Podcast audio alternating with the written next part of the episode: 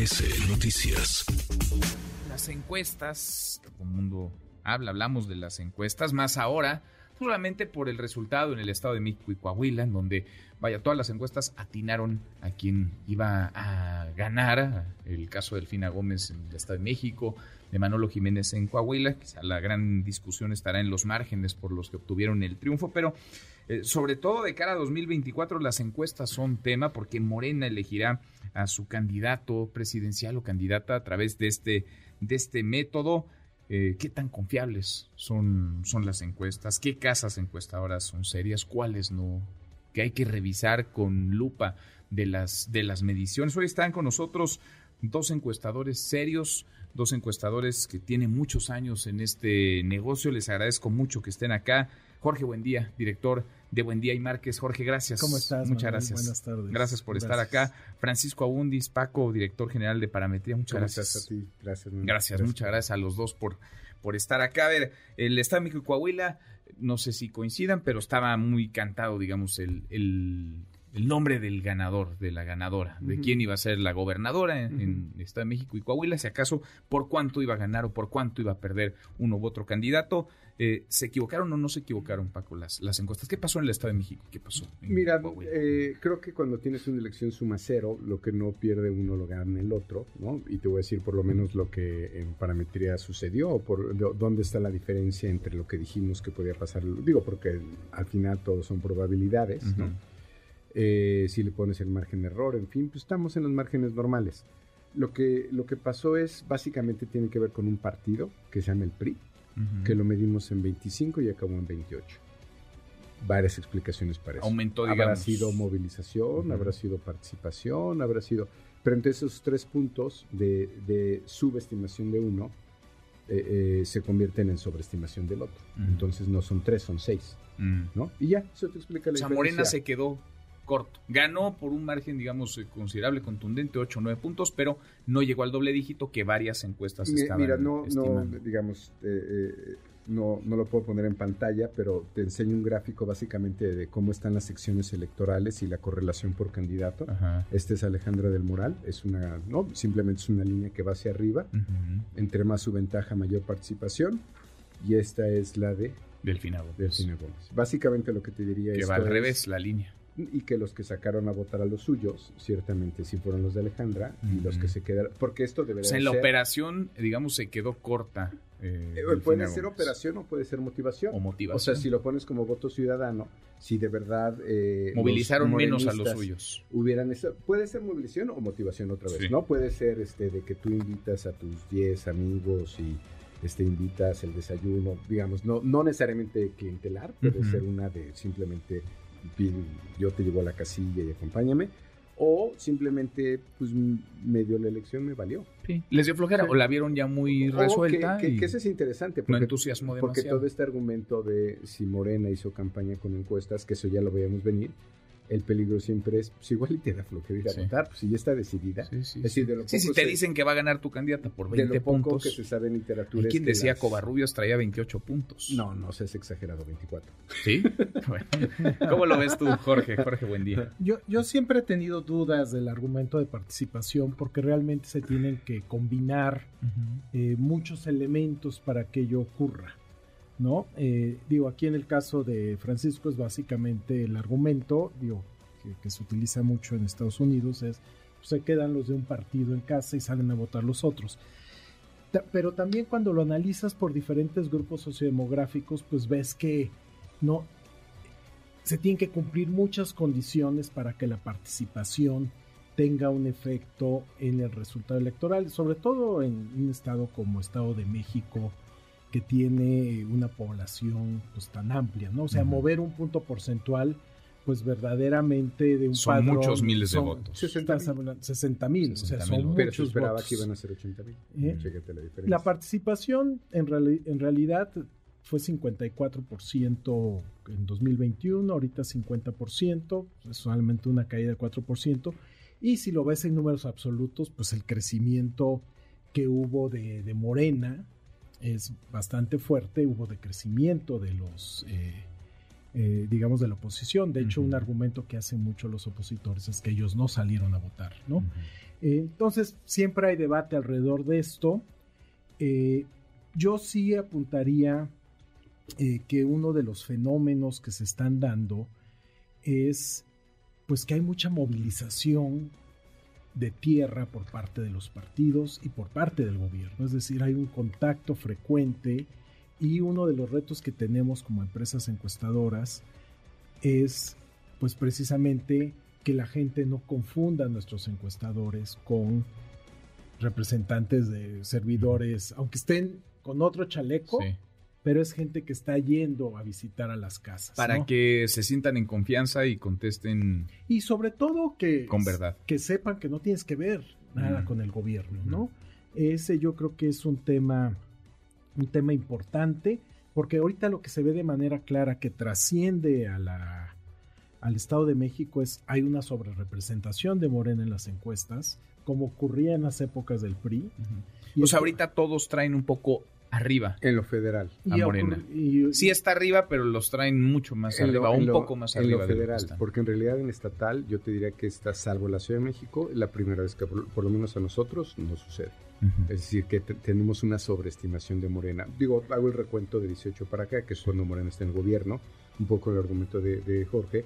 Siempre hemos sobreestimado al partido en el gobierno y nos pasó en el 21. El promedio de mediciones decía que Morena sacaría 42, 43, acabó en 34, ¿no? Como para dar una idea del nivel de sobreestimación que tenemos. 36.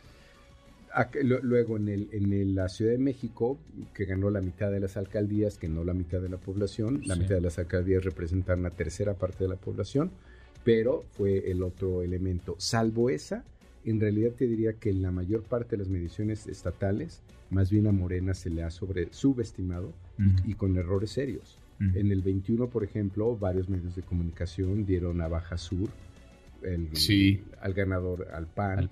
Eh, Guerrero la cerraron mucho. San Luis, si la queremos tomar como parte de la, alianza Morena, no, volteada, volteada. Es decir, el ganador era el candidato del PRI eh, ha habido errores serios. me, llama la atención que ahorita todo el mundo se esté fijando en el Estado de México. No, si hacemos bien la evaluación, pues hagamos la evaluación, yo diría. Bueno, pasó en Durango, por ejemplo. Pasó en Durango. En Durango hay quienes daban a una candidata distinta como ganadora. Eh, por, por, eso creo que es tan relevante escucharles a ustedes que tienen muchos años en esto y además porque lo ha dicho una y otra vez el presidente López Obrador, él confía en las encuestas como un método para eh, designar a sus candidatos, a sus candidatas. Y hay quienes han puesto ahora el grito en el cielo pensando en que las encuestas pueden estar cargadas, pueden estar sesgadas o pueden tener como eh, favorita a una, a una candidata o pueden tener una intención. Eh, por, eso me parece relevante escucharlos para saber, para, vaya que ustedes nos ayuden a dibujar un poco el panorama ¿qué tenemos que tener en claro cuando, cuando hablamos de una encuesta? Es decir, de una encuesta para elegir en este caso un candidato, una candidata a la, a la presidencia, con todas estas eh, variantes, con todos estos matices que hay, ¿en dónde tendríamos que fijarnos o en dónde se deberá fijar Morena para que en efecto lo que se proponga y se apruebe como método, quizá este mismo domingo 11 de junio en el Consejo Nacional, eh, sea eh, algo que lleve a que la mejor o el mejor evaluado, el mejor o la mejor calificada pueda apuntalarse como candidata o como candidato y no haya un, sesgo que, vaya, cuele por ahí a alguien que no, que no necesariamente tiene eh, las, la, mayor intención de voto o el mayor número de reconocimiento, la mayor popularidad. ¿En, qué hay que fijarnos, Jorge? Bueno, hay por un lado los elementos técnicos, ¿no? Eh, que básicamente creo que Morena los tiene identificados correctamente y te diría que prácticamente todos los partidos, que son encuestas en vivienda, ¿por qué? Porque es cobertura de todo el país y de todos los electores, cosa que no ocurre con las encuestas telefónicas, ni siquiera las celulares tienen un nivel de penetración tan alto como obviamente una encuesta en vivienda. Obviamente las de internet o las llamadas digitales pues todavía son más cojas en ese aspecto. Entonces, de entrada, la cobertura, que todos los ciudadanos eh, sean elegibles, digamos, para participar. Y como te digo, eso prácticamente todos los partidos lo tienen muy claro de que así tienen que ser las encuestas, sobre todo en una encuesta nacional donde tenemos una población rural todavía eh, significativa. Eh, tú preguntas o planteas otro tema que es qué tipo de atributos, ¿no? ¿Qué tipo de perfil debe buscar? Y ahí sí te diría que, pues básicamente... ¿Y qué tipo de preguntas, no? Pero tiene que ver con eso. Porque ¿cuántas preguntas hace Morena para elegir a su candidato Tiene una gobernador? de 10 y, son 11 puntos. Y además les asignan distinta puntuación, no hay una pregunta que vale dos que vale dos puntos. Ahí Marcelo habrá dicho mejor que haya una sola pregunta. ¿Quién sería el mejor candidato al, Al final eh, es un modelo que se hereda de, la, de cómo se eligió la actual jefa de gobierno aquí.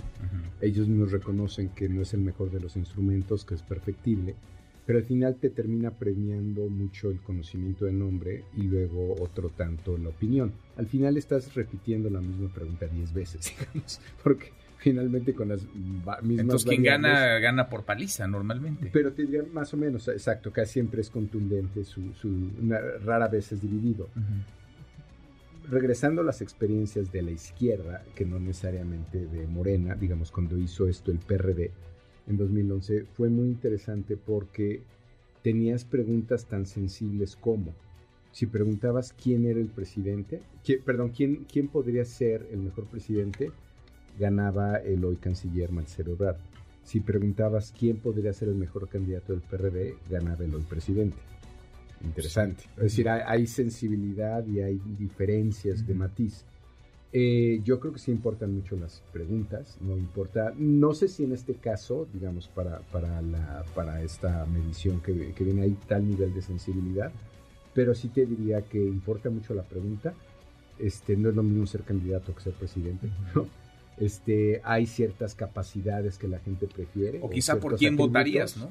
Sí, puede ser tan sencilla por si fuera la elección. Por quién no sé si una batería de 10 preguntas confunde más o ayuda más, enreda más. No, yo creo que te ayuda más. ¿Sí? ¿Por qué? Se quejaba Ricardo Monreal, por ejemplo, que en la competencia por la candidatura al gobierno de la Ciudad de México. Él marcaba muy bien en las encuestas, en algunas estaba en primero, en, otras en segundo, y de pronto lo mandaron al tercer o cuarto lugar cuando ganó Claudia Sheinbaum. Sí, en, e, eso todavía, digo, hay encuestas que traían adelante a, la hoy jefa de gobierno y otras que daban empate, o sea, no es cierto que todas las encuestas daban ganador a, Ricardo Monreal. Pero tampoco lo tenían en el tercer o cuarto lugar. E, ese es otro tema de que hay que ver. Pero yo regreso al tema de los atributos. A ver, eh, en una elección interna, piensa en el Partido Republicano o en el Demócrata en Estados Unidos, importa las posturas sobre el aborto, ¿no? importa lo que opines de los matrimonios entre personas del mismo sexo. Es importante para su ideología. Aquí Morena hace preguntas porque les importa el tema de honestidad, hace preguntas de esa naturaleza. A mí no me sorprendería si eh, el PAN hiciera preguntas de otra índole, porque tiene que ver con su ideología. Entonces no me sorprende que quieras ver cuál es el perfil o, cuál es el que la gente identifica más con ciertos atributos que para ti son importantes. Otra de las preguntas que se incluye ahí, o que se incluía, no sé si se vaya a mantener, que es quién puede defender mejor eh, las, a las mujeres, ¿no? O en general el, eh, el género que podría pensarse que una mujer lleva ventaja en una encuesta, en una eh, pregunta así. ¿Quién puede ser buen candidato? Es decir, es toda una serie de baterías. Yo creo que, eh, y eso son como las reglas electorales, cada partido decide pues, cuál poner. Sí, pero luego les avientan la pelota a ustedes. luego les este echan la papa este caliente a ustedes porque luego se desquitan con las casas en encuestadoras. En este caso sí te puedo decir que algo que es distintivo, al menos de esta administración, es que no nos preguntan. ¿No? Eso está...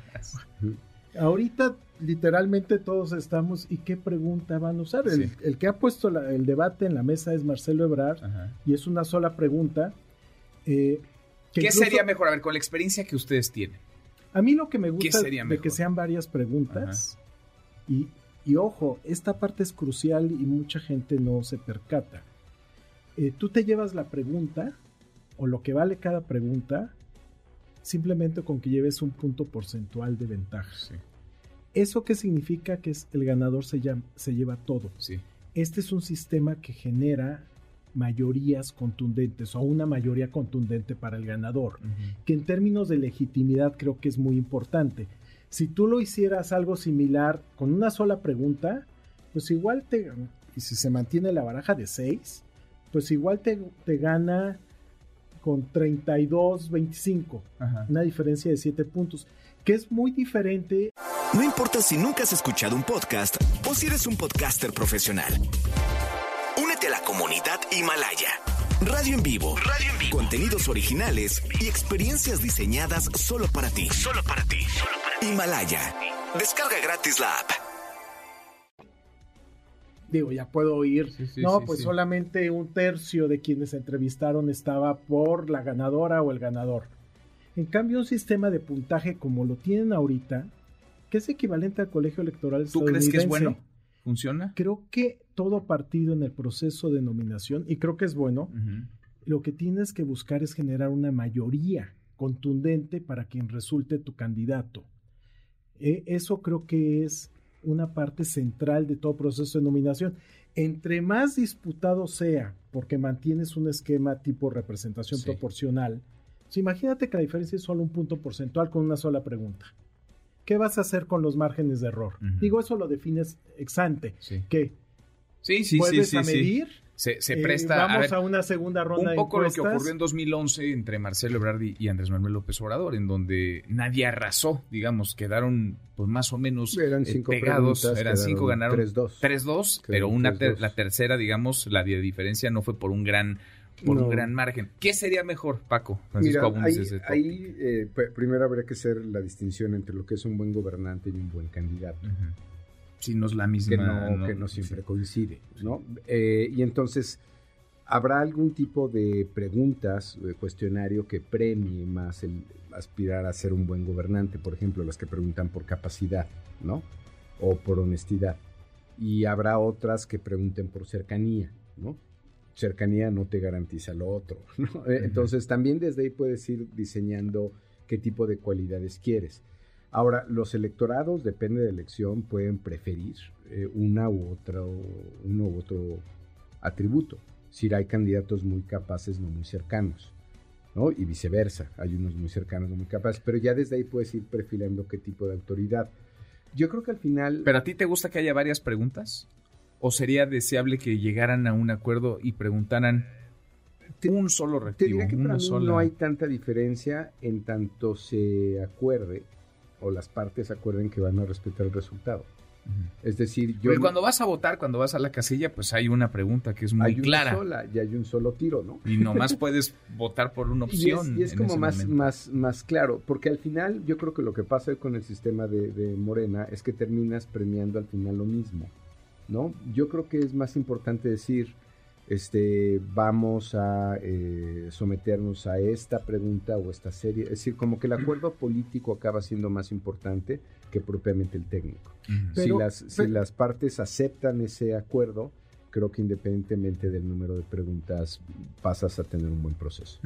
Pero todas las encuestas, ya sea una pregunta o varias preguntas, eh, digamos que premian o privilegian el nivel de conocimiento. O sea, viene con el territorio si vas a seleccionar por encuesta. Y lo mismo pasa en la contienda electoral. Una de los. Votas por la persona que te. Más vale malo por conocido que bueno por conocer. Eh, la versión a riesgo es una característica, característica central de prácticamente todos los votantes. Eh, la gente no vota por candidatos que no conoce, ¿no? O sea. Sí. Sí, sí, sí, sí. De hecho, pero hay elecciones donde no conocen a los candidatos y votan, como las de eh, legisladores locales. Pues nadie sabe quiénes son los que votas por el partido. Exacto. Pero hay otras donde sí importa. Porque acá va a importar y va a pesar mucho el nombre. Acá estamos en el proceso interno de Morena, lo que va a pesar es. Para darte un ejemplo de la importancia de del nivel de conocimiento, que muchos te dirían también es parte del posicionamiento y del trabajo previo de los aspirantes. ¿Quién va a ser un candidato más conocido? Pues quien tenga más trayectoria seguramente, pero también es quienes hayan hecho campañas.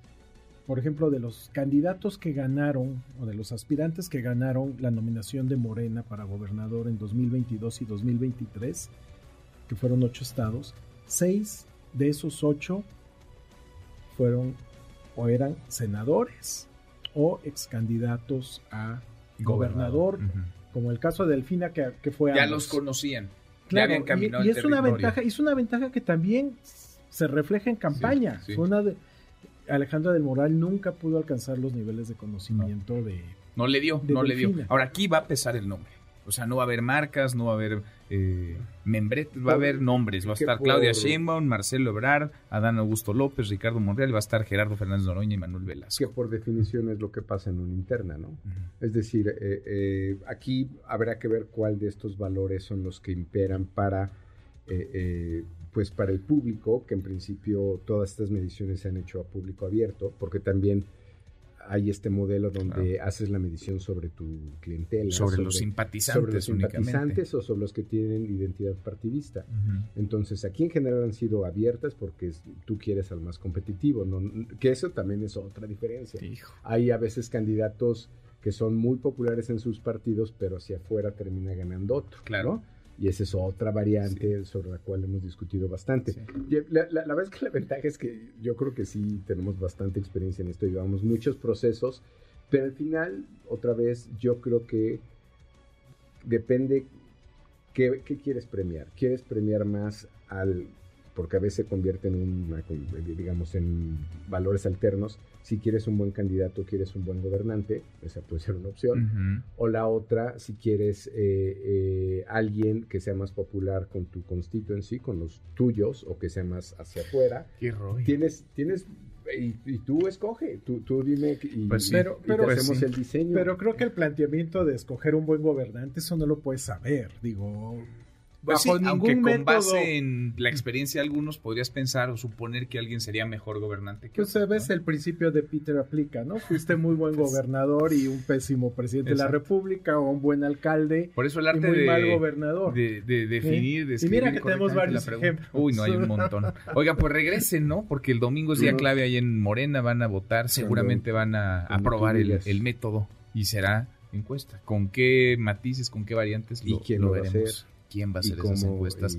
Va a se ser una, van a ser varias, habrá encuestas espejo, cada candidato podrá tener o cada aspirante a candidato podrá tener la suya, además de las del partido, en fin, ¿Cuáles van a ser las reglas? Todos van a firmar. se antoja Hay complicado, ¿no? Híjole, No, enredado. Simplemente los márgenes de error. O sea, ¿qué haces? Sí, si sí. en una pregunta no hay más de... y con tantos, o sea, no hay más de cuatro puntos de diferencia. Pues la, la hicimos en la de en la de la presidencia del, del, ¿no? de Morena y funcionó. Digo, nada más hubo que repetir varias. Exacto. ¿no? Exacto. Y tiene que ver con la de aceptación tener- de las reglas, pero aquí te estás jugando la presidencia de la Claro, no, no, no, y están los ánimos calientitos y hay un montón de No, efervescencia. no, Jorge es el candidato del mundo. Está la No, no. efervescencia. Pues ya conocido el método el domingo, las reglas, los tiempos, regresan, ¿no? Claro que sí. Por favor, Jorge, muchas gracias. A Jorge, ti. buen día. Gracias, Paco. Al contrario, Francisco Abundis. Redes sociales para que siga en contacto: Twitter, Facebook y TikTok. M. López San Martín.